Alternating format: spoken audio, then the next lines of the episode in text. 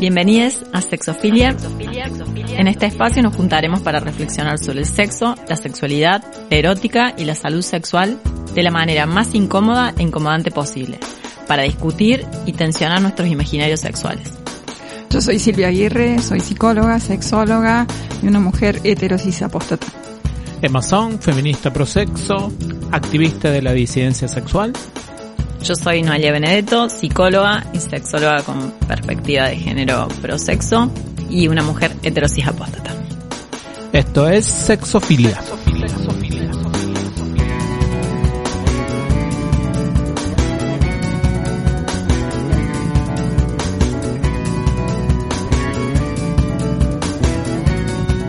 Hola a todos. Estamos de nuevo acá en el 2022 con Sexofilia. Aquí Emma. Noé. Silvia. Y hoy vamos a charlar en torno a qué deseamos cuando deseamos algo. Y obviamente la mayoría de nuestras intenciones son desear cosas sexuales. Así que vamos a, a charlar en torno, en torno a eso. Y la verdad que me repito la palabra entorno porque yo siempre tengo la sensación de que cuando una piensa en el deseo parecería ser que una más le da vuelta al deseo que desea algo. Ya. A ver, ¿qué quiero decir con esto? Yo solo para, para molestar, pero digo, si quiero ver qué es de lo que quiero, no sé, que pensemos en algo como, no sé, a mí me suele pasar, por ejemplo, con las zapatillas. Si yo me quiero comprar unas zapatillas, si deseo profundamente unas zapatillas, no las compro en meses. Y no porque no quisiera, sino porque me da vuelta una y otra vez qué zapatilla es la que deseo. Wow. no me estaría pasando. Pero bueno, por ejemplo, y en cambio, si yo pienso en el deseo sexual, no me importa tanto si yo deseo sexualmente cosas, personas o lo que sea. O sea, si va la acción. Claro, o si alguien me dice si tiene ganas, yo por supuesto. y entonces el, deseo, aparece después de la interpelación, digamos. Ajá. Entonces, digo, como a mí siempre me llama la atención que uno parece dar más vuelta al deseo que habitar eso que, porque en otra instancia uno dice, pero, ¿qué realmente deseo? Digo, o pensar esa idea de, ¿qué es eso del deseo? Digo, no sé si vieron, pero si ponen qué es el deseo en YouTube, van a tener cientos y cientos de páginas con respuestas. Es muy interesante eso. Sí, sí. Entonces, bueno, eh, comencemos con eso. ¿Qué entendemos por deseo? Misterio. Ahí va. Un gran misterio. Yo estaba pensando mientras Me estaba acordando de una serie muy profunda que he visto, el Lucifer, el, ¿no? Y, y que el poder que tiene el diablo ahí, el supuesto diablo, es poder arrancarle a la gente cuál es su deseo, ¿no? Y ese es el, poder. Él, le pregunta en el sentido, de, que, la gente lo sepa, digamos. Mm, en el sentido de que la gente no lo sabe y él ah. consigue que lo diga. Y ese es su poder. Y dice que a partir de conocer el deseo de las personas, bueno, él puede con eso hacer y entonces tiene poder sobre, sobre ellas. ¿Qué habilidad? Es, es una habilidad. Eh, y, más allá de que la serie sea como superficial, esa cosa, ¿no? Donde ponen el poder de él me parece como, como interesante. Eh, y me parece como una de las cosas también más eh, realmente complejas de poder llegar a decir en relación a una misma, qué es lo que realmente deseo. Y esta diferencia que vos hacías me parece como muy interesante, Emma, en esto de cuándo es que ese deseo se puede posponer y no hay problemas y cuándo surge a partir de la interpelación de otra persona, ¿no? ¿Dónde está el, deseo realmente? ¿No? Eso me, me, pareció como algo para, para pensar. En realidad, por supuesto que no tengo ninguna respuesta en relación a eso. creo que es algo, como diría, eh, muy maravilloso, que no sé ni de dónde viene ni para dónde va, que tiene que ver con el impulso vital, que tiene que ver con, con las ganas y que cuando eso no aparece como de alguna manera, más consciente o más inconsciente, eh, uno, una está más cerca de la muerte. Ahí va. Profunda para el primer programa. Muy profunda.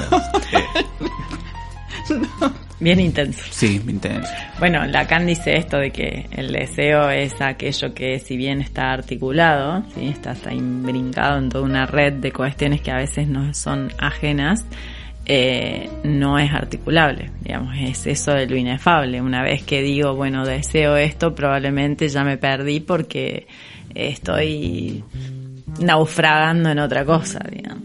Entonces, eh, justamente en la medida en que eh, el deseo sea seguir deseando, estamos más cerca del eros que del tánatos. Diferente a la necesidad que eso lo marca como que a veces, y sobre todo en esto de lo sexual, a veces se plantea o se excusa cuestiones a donde nos lleva el deseo bajo la égida de la necesidad.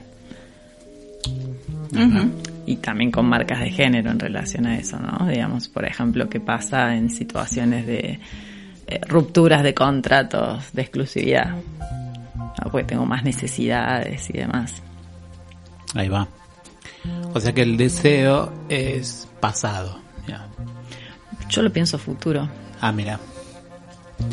Eh, bueno, vamos a tener una discusión. No, Pero, en relación a los tiempos. En relación a los tiempos verbales del Pero deseo. ¿por qué, por qué a vos te parece que tiene que ver con el pasado? No, digo esto que traías de Lacan, pensar de que es algo que necesariamente ya no está siendo, digamos. En ese sentido, pensarlo como pasado. Y también siempre a mí me, me hace esta pregunta, que las comparto, eh, cuando siempre que aparece pensamos el deseo como misterio o bajo un marco más psicoanalítico, siempre lo primero que me pregunto es, ¿y realmente existirá eso? Digo, porque, mm, se voy a poner media densa, pero digo, pensando en, pensando en la persistencia en el ser de, de, de la gente como Deleuze o Spinoza, en eso de que supuestamente el deseo lo que nos permite es sostenernos en la vida, eh, persistir en el ser o... Y existe, digo, si es tan inefable, si es tan misterioso, si no está siendo, digamos, o está siendo a futuro, ¿existirá el bueno del deseo? Digo, eh, digo hay como una... Eh, me, me, llama a mí mucho la atención eso, digo, pensando en reflexiones en torno sí. a la historia de esa misma palabra, digamos, cómo aparece. Y si, y si no existe, habría que inventarlo. Porque... Pareciera que sí. hubo que inventarlo. Uh -huh. Porque digo, alrededor del deseo, esto que, que nos traía sobre quién hace una falta en términos de deseo-sexo en una pareja, si no existiera el deseo, ¿cómo reconoceríamos la falta moral? Digamos? Has deseado uh -huh. a otra persona, por ejemplo. Uh -huh. Es como ese, ¿cómo se llama? Ese sketch de, hoy estoy con los nombres, eh, donde el mundo perfecto, el mundo, donde el sexo no es tabú, ¿cómo se llama? Ah, Esta, sí. Um, sí, sí, Pichot. sí. Valera Pichot. Es. Donde el sketch pareciera que no hay deseo, solo hay sexo. Sí. Como si fuera una actividad como tomar agua. Digamos. Sí. Digo, es como interesante pensar que el deseo habilita una organización específica en las relaciones entre las personas. Un mundo sin deseo.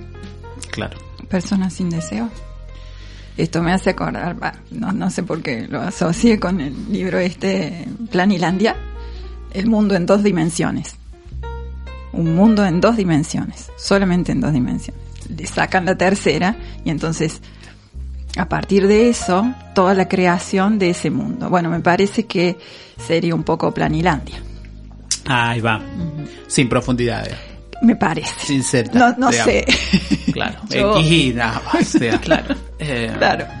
Esa, esa, sensación, ¿no? Como, o por lo menos ay, sin la posibilidad de inventarnos esa profundidad.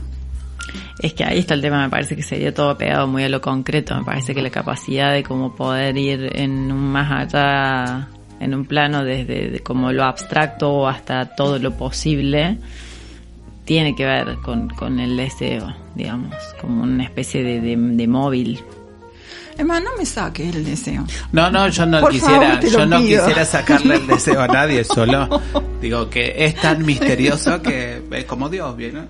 Es como, sí, es raro esto. Por lo menos yo le haría una pregunta más laica, lo voy a poner así.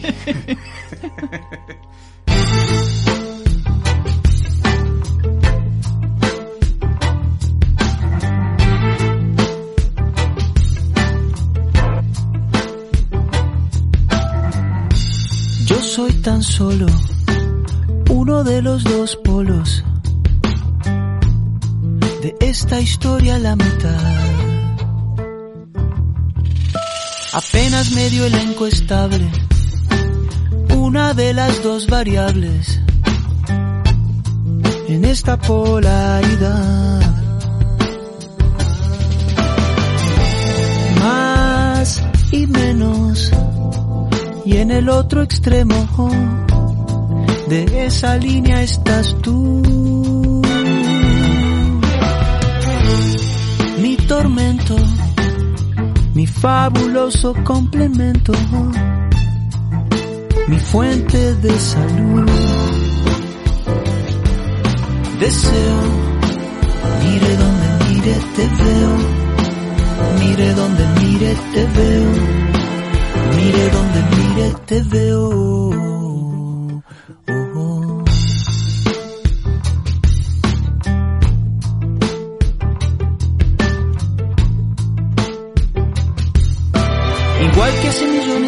En un microscópico mundo distante se unieron. Dos células cualquiera. Instinto dos seres distintos, amándose por vez primera. Deseo, mire donde mire te veo, mire donde mire te veo, mire donde mire te veo.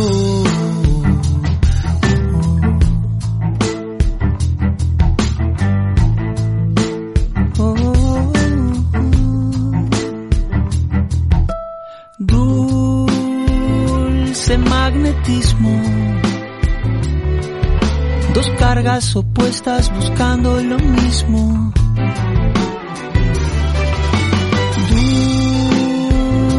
Dulce magnetismo.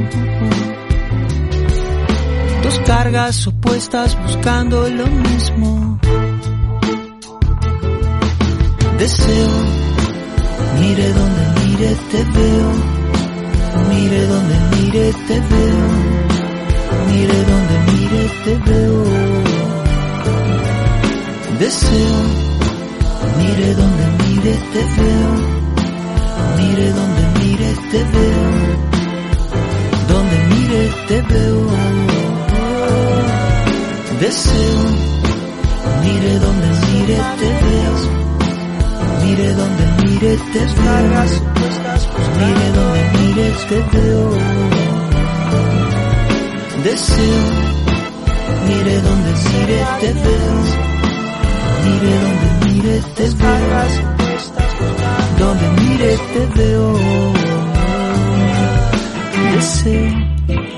Mire donde mire te veo. Mire donde mire te veo. Donde mire te veo. Deseo. Estás escuchando un podcast original y exclusivo de Radio Bicicleta.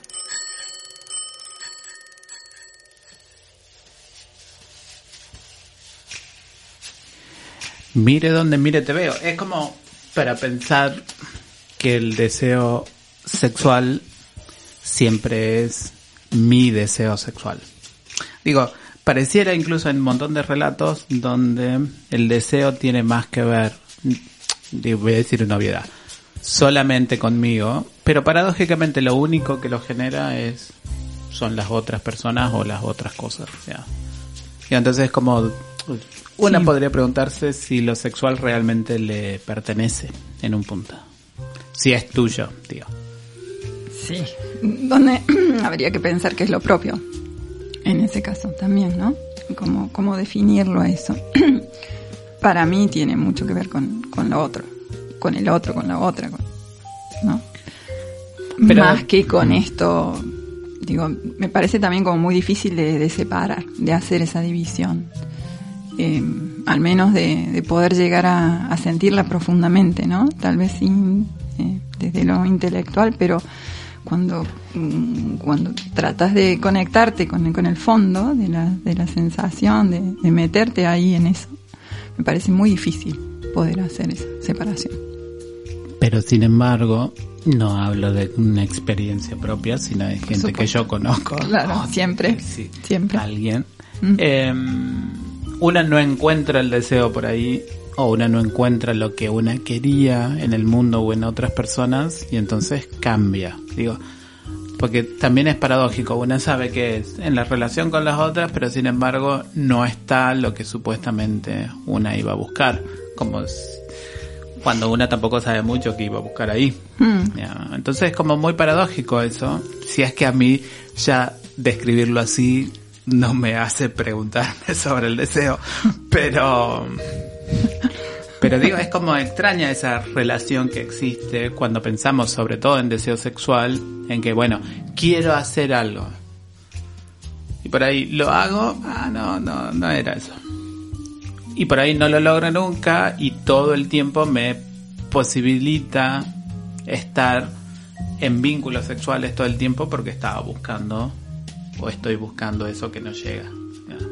Estar todo el tiempo en vínculos sexuales. Yo me maravilla. Qué buena vida. Esa para que no encuentra lo que busca. Como esto de, de bordeando ad infinitum, Claro. ¿no decís? De esto de que del dar lo que no se tiene a alguien que no lo es. Exacto. Bueno, Nietzsche decía esto de que en realidad estamos eh, más enamorados del deseo que de lo deseado. Creo que el otro termina siendo como el lugar topológico, así como decir, concretarlo, materializarlo, pero que en realidad nunca es ahí, digamos. Creemos que deseamos a uno otro, una otra, pero en realidad hay una especie de, no sé, tercera, cuarta, quinta dimensión que se genera entre medio que ahí da, posibilita algo de- del deseo y que es muy efímero. Y esta, esta cuestión como que, que siempre aparece, o por lo menos muchas veces aparece, de que la próxima sí, ¿no? Hasta el hartazgo. En la próxima sí se va a encontrar eso que eh, se parecería bastante a eso que una dice que desea, ¿no? como la promesa de felicidad. Sí. Ahora, es una práctica, es una manera de practicarlo, es una manera de conectar con las otras personas. Digo, ¿qué es? Digo, ya pienso, no sé si pienso mucho, sí, sí pienso mucho. Pero pienso mucho sobre el deseo sexual en el orden de decir, bueno, cuando yo digo deseo sexual, ¿qué digo? Y a mí me gusta, voy a decir ejemplos solo a modo gráfico, Sí. porque me parece importante Sí, entendernos sí. nada más. Eh, me gusta chupar penes. Sí. ¿Ese es mi deseo? Eh, digo porque incluso para llegar a ese punto uno tiene que besar a la gente, charlar, digo. A ver. a veces sí, a veces no, depende en qué contexto. Claro. Claro. Pero digo, eh, ese es, digo, el de cuando digo deseo sexual, ¿es deseo sexual por una práctica o es deseo sexual en una generalidad de contacto que tenga uno con una persona? ¿Es deseo sexual en tanto y en cuanto me permite como un resorte articular un vínculo social? Y me parece que extendidamente puede usarse cualquiera de esas, ¿no? Porque, a ver, me parece que en general se entiende, mm, por lo menos así como un concepto generalizado, las ganas de coger, ¿no? Esto sería, ¿sí? El deseo. Eso sería así en términos generales.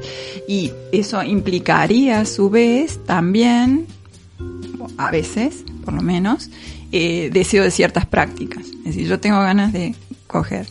Eh, con alguna persona en particular, con algún tipo de práctica, sí o sí, ¿no? Pero mm, me parece que esas son como pequeñas eh, elecciones que se van haciendo, pequeñas, digo, eh, con quién, qué práctica, a partir, mm, por lo menos como, como una idea, eh, de, de este deseo, de estas ganas de, ¿sí? Como que, y que a su vez esas podrían estar o no, pero ese, ese deseo primero, esas ganas de coger primeras, me parece que es a lo que se alude eh, en términos generales. Por lo menos, a ver, ¿desde dónde lo estoy diciendo? Por ejemplo, desde las personas que vienen al consultorio y dicen, no tengo deseo. ¿Qué están diciendo? ¿No? Eh, me parece que, por lo menos en la mayoría de los casos, es esto de mm, no tengo ganas de, no tengo ganas de tener encuentros sexuales, no tengo ganas, ¿no? A ver, yo creo que ahí hay que hacer como tres diferenciaciones. Una cosa es que alguien te resulte deseable y otra cosa es el deseo sexual en sí, desde la sexología, que tendría que ver, por ejemplo, con el fantaseo, con ciertas ideaciones, con situaciones en las que a lo mejor mm, me excitarían o me sacudirían a nivel de lo erótico, situaciones de autoestimulación y después lo que es la actividad sexual compartida. Y después cuando, al menos creo que cuando la- las personas dicen no tengo deseo, en realidad lo que no tienen es atracción, pero no porque la otra persona no les resulte deseable, o sí, pero también puede ser que alguien me resulte deseable, pero que no tenga disponibilidad en relación a la atracción de querer acercarme a concretar un encuentro o determinada práctica con esa persona.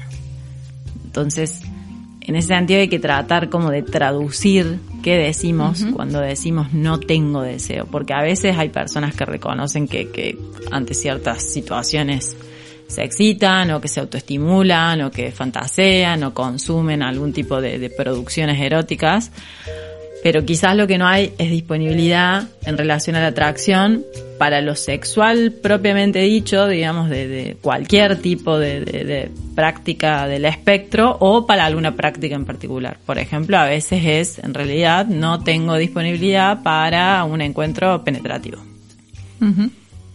Entonces, yo ahí haría esa división, ¿no? Digamos, hay prácticas que me resultan deseables, hay personas que me resultan deseables, pero después está el deseo como una cuestión mucho más macro, ya sea que quiera o no poner el cuerpo con alguien, y la atracción, que eso sí define. De hecho, también es la división que se hace entre las personas asexuales, ¿no? Digamos, las personas asexuales se reconocen, digamos, en un deseo sexual, pero eh, plantean que de repente no tienen atracción a tener eh, ciertas prácticas o actividad sexual compartida, que no necesariamente es algo totalizante, ¿no? A lo mejor a veces acceden, digamos, tiene que ver con una cuestión a lo mejor más eh, en- como, como otra posición ante a lo mejor la, la norma esto de la alosexualidad. ¿Y qué sería la atracción? Ay, Emma. Bueno, estamos, perdón, pero hay que hacer un programa. Para mí es lo que determina que eh, cierto como impulso, esto como del drive, ¿sí? Eh, de, de acercamiento a... eh, y y a la vez de, de cierto consentimiento al acercamiento eh, a tener actividad sexual compartida de cualquier manera. Una siempre siempre pasa por ese camino, primero se siente atraída y No. No, no. no, no, eso no podemos. De hecho, esto que te pasa a vos con las zapatillas y Perdón. con el sexo, a mí me pa- no me pasa así. Perdón. A mí, me- o sea, como, como demisexual no me pasa así claramente. O sea, es totalmente al revés, digamos. Probablemente si tenga así como el deseo de algún tipo de, de- de objeto, no me demore mucho. Porque inclusive tampoco tendría que ser como me- no sé, la semana que viene me puede gustar otra cosa y, también puedo llegar a la otra cosa, digamos. El tema es que en relación a, por ejemplo, eh, quién deseo para, para un encuentro sexual es como más complejo. ahí va. Es como que no, fun- no, no funciona con cualquiera. O sea, es como que vos te manejas con las zapatillas o lo que querés comprar como yo me manejo con el sexo. Claro. Ah, ahora cual. entendí. Ahí va. Por eso yo tengo un montón de zapatillas y vos tenés un montón de amantes. Qué suerte. Qué- eh, bueno. eh, no, digo, pero pensaba esto de la atracción porque siempre me viene el mismo ejemplo de gente que obviamente conocía, que gente que me cuenta su experiencia, pero generalmente cuando tenés varios vínculos sexuales y, y amorosos, si quieren ponerlo así o como sea, digamos. Eh, una de las cosas que es muy típica, sobre todo en algunas discusiones eh, dentro de los activismos poliamorosos, es eh, como los celos aparecen si las personas cogen o tienen prácticas sexuales que con las otras personas no tienen. Y a mí siempre me parece como medio obvio, digamos, que cuando una tiene varias relaciones, obviamente uno esperaría que cojan diferente de las personas, digamos, porque las personas en sus vínculos hacen esa, esa diferencia. Y entonces ahí pensaba, digo, esto, todo esto viene a pensar, bueno, ¿cuál sería el deseo en esas prácticas? Que incluso no son solo sexuales, sino son prácticas de sociabilidad específica. ¿Cuál es el deseo ahí? Digo, no es porque yo quiera averiguar el mío, digo, pues no me interesa, pero, pero sí, ¿cuál sería el deseo? ¿Tener múltiples amantes o no? Eh, ¿Tener diferentes personas con las cuales tener sexo? No, digo, es toda una discusión que aparece en torno a cómo se vuelve aún más gris en esos contextos pensar el deseo. No es que yo quiera echarlo abajo, ojo, es un programa para, eso, para charlar de eso. Pero, pero digo, se vuelve muy complejo decir ahí, bueno, ¿cuál es el deseo de esas personas? Eh, Eh, cuando vos decís, eh, eh, cuando planteas estas cosas de este modo, eh, yo pienso en términos de lo que la cultura nos dijo y lo que la mayoría incorporó, ¿no? Entonces, en base a eso, digo, lo que Emma está planteando es algo que no entra dentro del sexo esperado, ¿no? Culturalmente, digo. Entonces, está planteando por fuera de eso.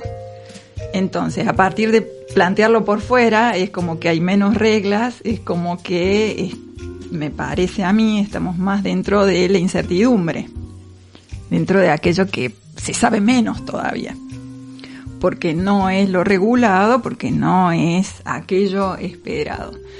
Entonces, eh, sí, es difícil aún dentro de la norma, cuanto más en aquello que no está previsto, o que por lo menos no está previsto desde lo socialmente esperado. ¿Qué se desea fuera de, de esto para lo que hemos sido de alguna manera programados y programadas? Me parece como más difícil de, de decir. Em, pero se me ocurría también en esto de em, que, que están diciendo de, de que si se responde por un deseo y, y también decía, bueno, pero a veces es como decir, no, no sé si a ustedes les pasa, ¿no? Pero voy a intentar producirme un deseo, sí, me pasa. ¿sí? Como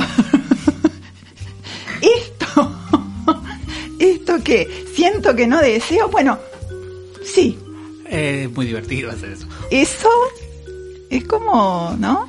Como un desafío. Digo, pensando siempre fuera de, de esto normado, ¿no? Y para, para agregarle una cosa más. No tengo respuesta para lo que vos planteaste, Emma, por eso se me ocurre Del- agregar del esta deseo otra. y los celos en los vínculos eh, no mono. Y más lo que moviliza todo eso, ¿no? Que me parece como todavía más oscuro por el hecho de que no hay esta, esta norma por debajo, que por lo menos no aparecería como tan, de una manera tan clara, la norma, ¿no? Eh, fuera de esto, digamos, pensando en lo que dice Gail Rubin. Yo en realidad eh, estoy pensando en esto de, de cómo en los vínculos eh, quizás más mononormados, el interjuego o la operación ahí de, de blend que se arma entre el afecto barra amor y el deseo. Porque en las lecturas de esto de eh, no tiene deseo o no tengo deseo, generalmente el otro, la otra, ¿sí?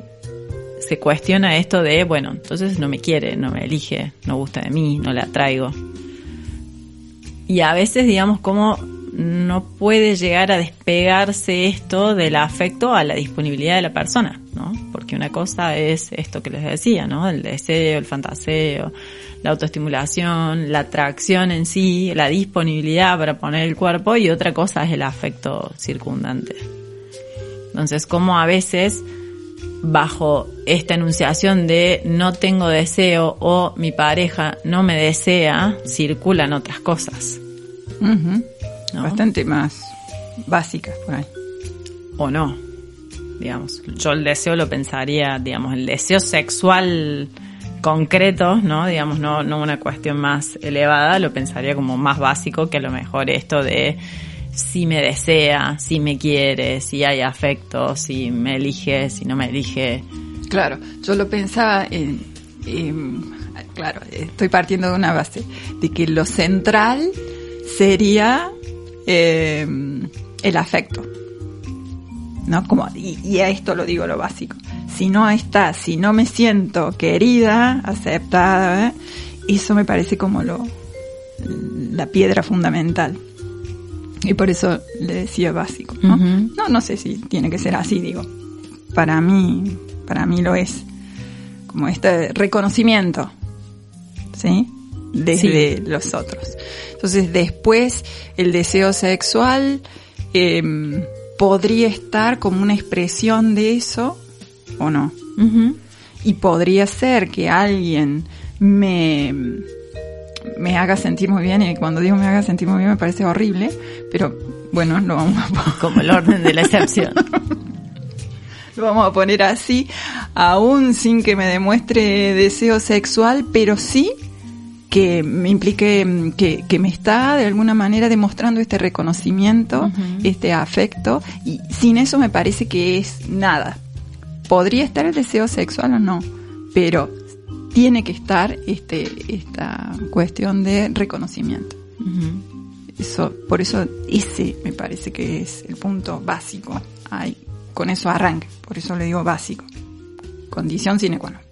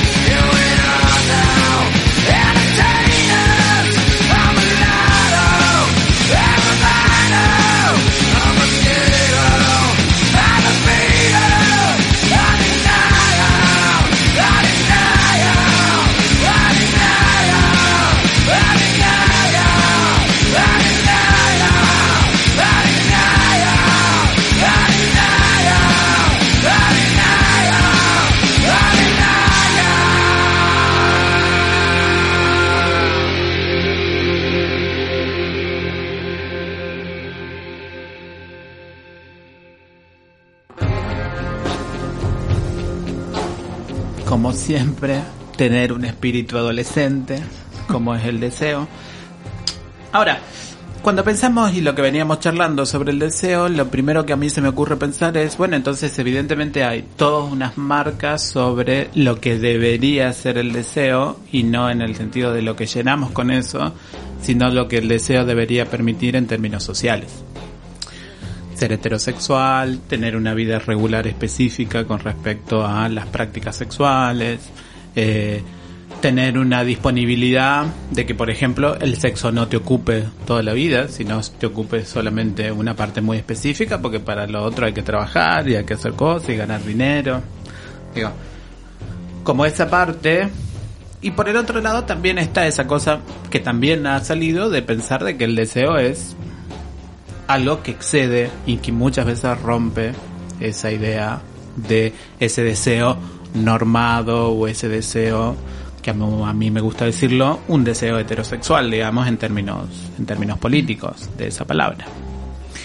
¿Cómo? Por favor. Eh, bueno, me parece que, por lo menos desde como yo lo, lo veo, lo siento, eh, sí excede, excede, absolutamente excede. Y lo que hacemos, en todo caso, por lo menos trabajando dentro del área de lo sexual y desde la clínica de lo sexual es intentar encontrarle un modo que de alguna manera sea más adaptado en el sentido de que la persona pueda sentirse mejor con lo que va haciendo con ese deseo que de todas maneras excede. ¿No? Como encontrarle un caminito y ese caminito por supuesto que es eh, absolutamente propio para esa persona, no va a ser para todos igual, pero es que la persona vaya buscando y encontrando ese caminito que nunca va a abarcar a todo su deseo, pero que de alguna manera le va a permitir sentirse mm, sentirse mejor y cuando digo mejor digo como más contento contenta con su vida más conforme al deseo que le habita digamos Sí. Yo pensaba en esto de que me parece que justamente el contexto capitalista lo que pretende es eh, algo totalmente contradictorio a las condiciones de base del deseo, digamos. le pretende una cuestión situada, contenida, que pueda llegar a ser estable. De hecho, esto de mantener o trabajar el deseo para que se quede en un lugar, cuando en realidad la esencia del deseo es escabullirse constantemente, digamos, es como más un espíritu de desborde. Y que cuando eso pasa, la marca es, bueno, lo que pasa es que es instintivo, lo que pasa es que es hormonal, lo que pasa es que es una necesidad como cuando de repente está domesticado y no llega a la falta moral o social, se puede hablar de deseo, pero cuando es disruptivo, ¿sí? o desborda, aparece esta cuestión de asignarlo desde lo instintivo, que claramente la condición humana excede absolutamente a todo lo instintivo, por eso cuando plantean esto, ¿no? Porque eh, los socializados varones tienen más necesidades que las socializadas mujeres, claramente que eso es toda mitología, ¿no? Entonces eh, no hay nada desde eh, el hambre, la, sed, lo, que sea, está totalmente atravesado por la cultura, digamos, no hay nada que, se sostenga de lo instintivo. Pero sí hay esta marca, digamos como pretenderle algo al deseo que de por sí nunca va a ser, digamos, es como querer guardarlo en un frasquito y que se quede ahí, que se, encima aumente de tamaño en el, mismo espacio y tiempo que le ofrece ese frasquito. No quiero ofrecer una teoría paranoica, digamos, pero... Ah, lo escuchamos atentamente. Esta que no es paranoica, ¿verdad? Pero... Pero el deseo parecería funcionar como la libertad en un contexto político como el actual, digamos donde qué mal que suena. donde hay cierto espacio que se subjetiviza o que se ofrece como propio, sea la libertad, sea el deseo, y más parecen casi primos hermanos, digamos, eh, donde precisamente se pone en evidencia, bueno, que en realidad la forma de sociabilidad actual mm, es la mejor porque te ofrece la posibilidad de habitar o el deseo o la libertad. Entonces es como, como suele ser, digo, por eso digo que puede ser una lectura muy paranoica de mi parte, pensar que la sociedad es tan, tan, pero tan malvada. Ajá. Eh, pero sí es cierto de que muchas veces no poder encontrarlo, así como no podemos encontrar una total libertad, hace posible que una sostenga eso indefinidamente. Eh, es como pensar, bueno, cómo sería, cómo sería la versión de un sujeto liberal en el deseo, digamos, así como uno sabe que un sujeto liberal es, bueno, yo puedo ir a, a vivir solita porque soy súper libre, entonces me, me, me, de- me desagrego de la sociedad. ¿Cómo sería una versión de puro deseo, digamos? De puro habitar deseos, si en la versión de la libertad uno se puede desagregar de lo social, pero parecería que en el deseo no me puedo desagregar de nada, digamos, porque si no, no pasaría nada en términos. Es como como a mí me llama mucho la atención, digo, yo no, pero insisto, solo una teoría paranoica. Eh, digo, leer de esa manera eh, eh, el deseo, digo, como una marca normativa y una de las marcas normativas más exitosas, digamos, o, o finales. digamos. No me lo puedo imaginar, Emma. No me lo puedo imaginar. Tengo para pensar tres años con eso. Más o menos. bueno, dentro de tres años, cuando ver. el programa siga. Pero, pero eh, me, mientras ibas hablando, eh, pensaba esto de, de decir, bueno, voy a dedicarme a inventar deseos, Ahí va. ¿no? No sé, una semana dedicada a inventar deseos y después hago un resumen de eso y te lo paso. A ver Dale. qué, qué te parece. sé que no es lo que deseo, pero estoy produciendo. La semana de la producción de deseos.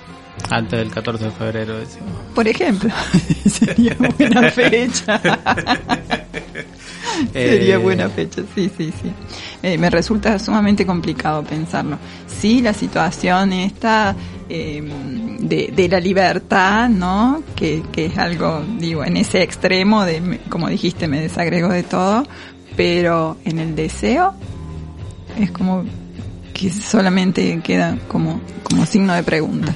Y parece una, o por lo menos a mí me da la sensación que parece más un operador social que un operador político como la libertad, digamos. Si es que, digo, para hacer esa diferenciación, que puede que, que sea media extrema, pero el deseo parece operar en términos sociales, mientras la libertad parece operar solo en términos políticos, digamos.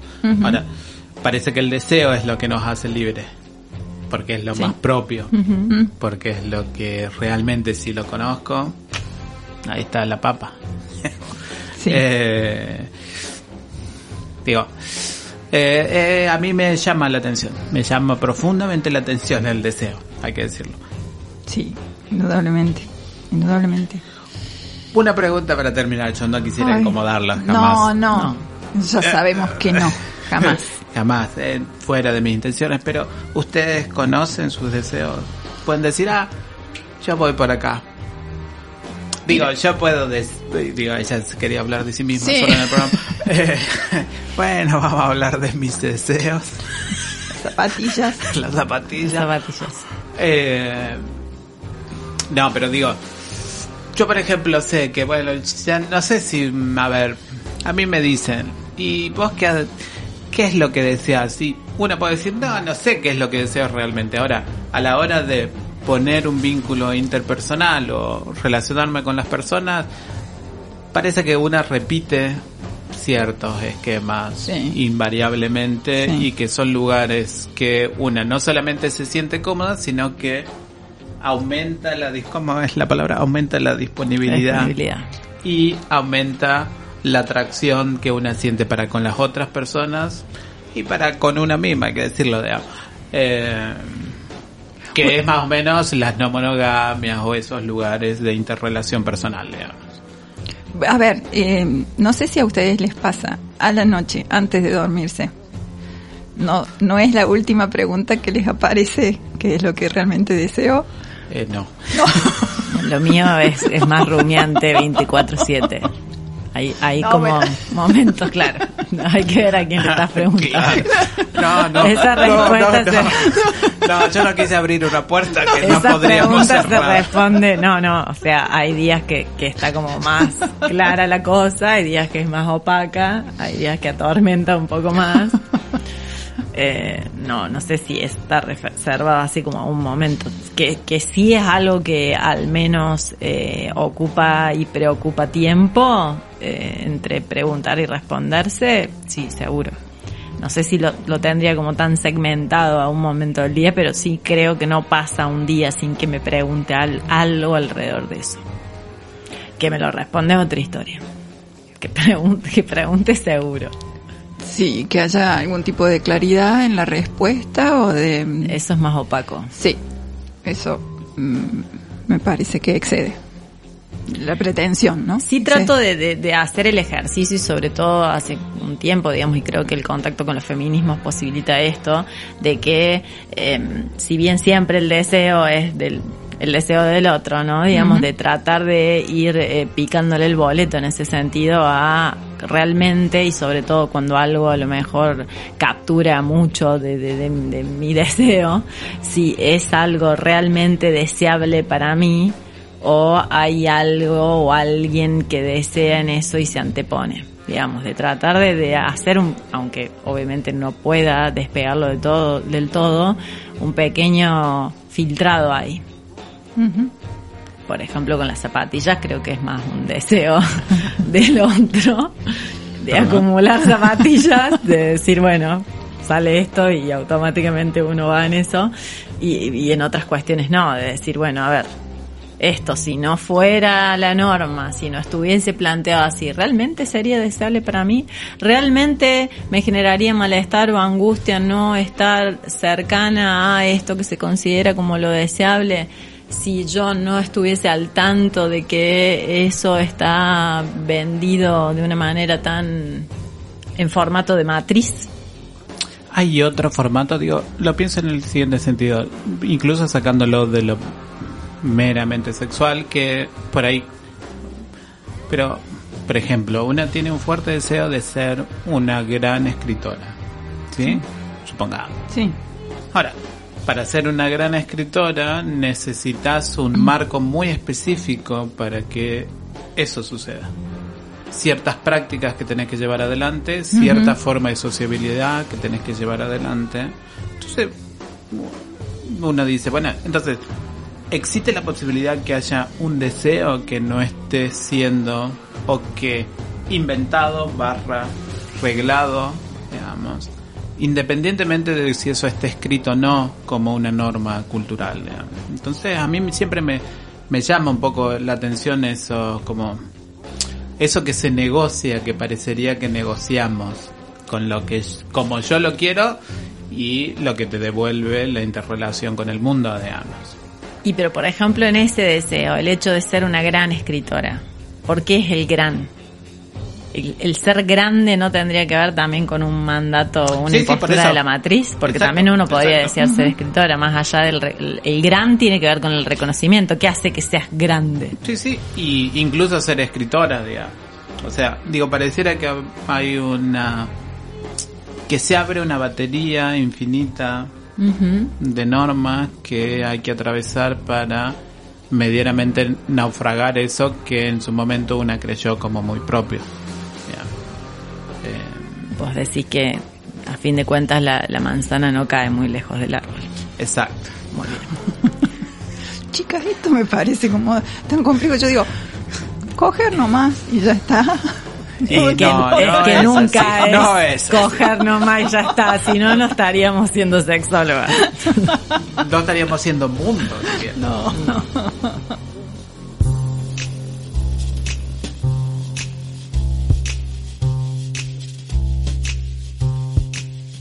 Vamos, como siempre, con nuestro glosario de cada programa.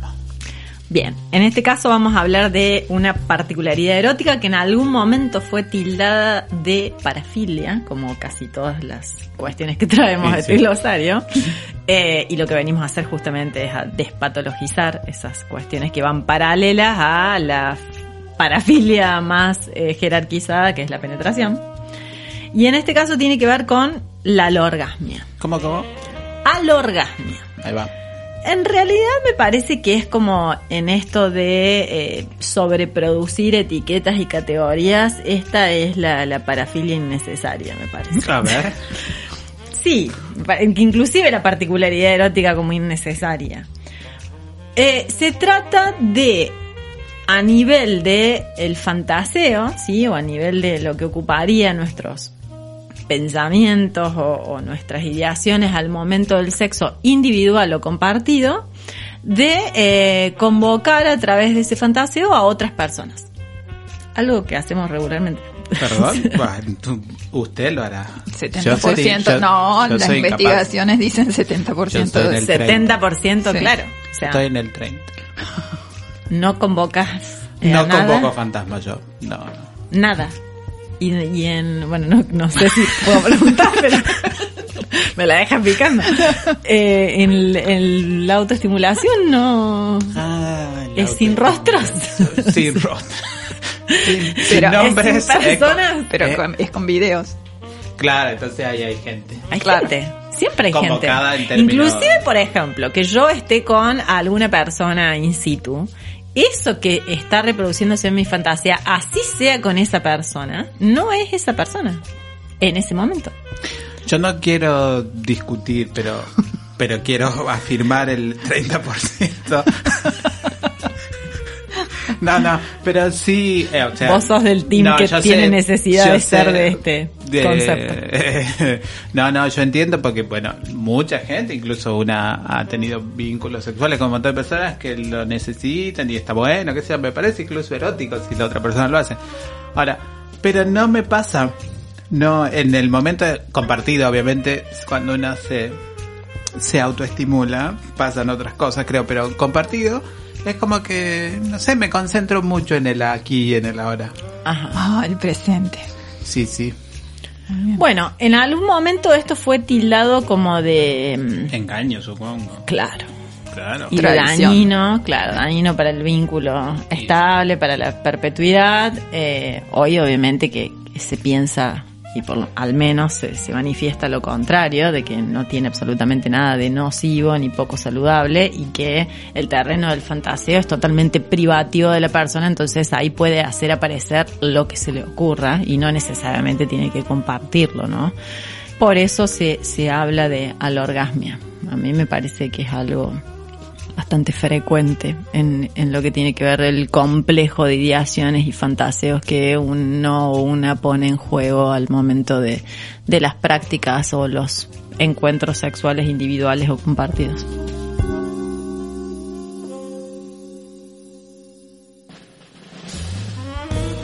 Bueno, nos volvemos a encontrar en un próximo programa. Eh, hicimos lo que pudimos con el deseo, como se habrán dado cuenta. Sexitos. I